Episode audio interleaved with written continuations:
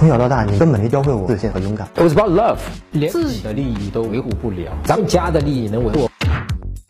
呃，陈真老师在酒吧和一个女孩跳了舞，她也很自然的搂我。出了酒吧，我再去搂她，她就说不认识我。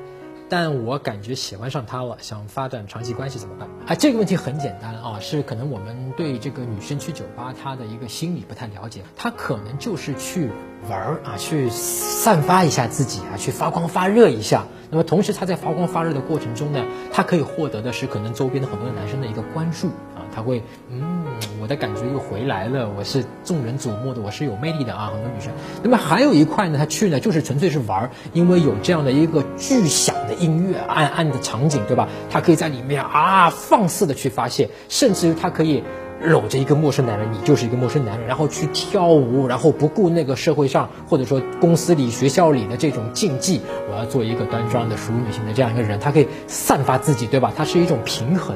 所以在这一点上呢，我们不要首先误以为啊，在这样的一个夜店呢，他搂了你这个场所啊，他主动来找你，就是他喜欢上你了。他想跟你谈一段长期的一个关系，明白吗？他可能只是觉得，哎呦，你这哥们长得挺不错的，身材挺好的，哎，我搂你跳个舞，感觉，哎。这个不错啊，但是它不定是不一定，它不代表这个行为不代表说我想跟你发展一段长期的关系。那么认清楚这一点以后，反而你更好的能够跟他去相处。因为如果在现在这个节骨眼，或者当天晚上，如果你就表达说，哎，我跟你想谈恋爱，发展长期关系，发展长期关系，那么对这个女生来讲，她是太厚重了，她承受不住。因为当天晚上她是想要去释放，你明白吗？所以相反，在这个场景下，你真正如果想要跟她。呃，发展长期关系的第一步不是先要跟他表达说我想和你发展长期关系，而是第一步怎么办？先互加一个微信，留一个联系方式，以免以后可以这个联系。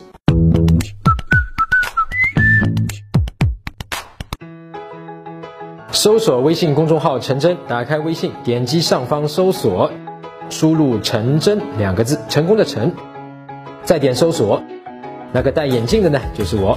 点一下这个人，点击关注公众号，你就加上我了啊。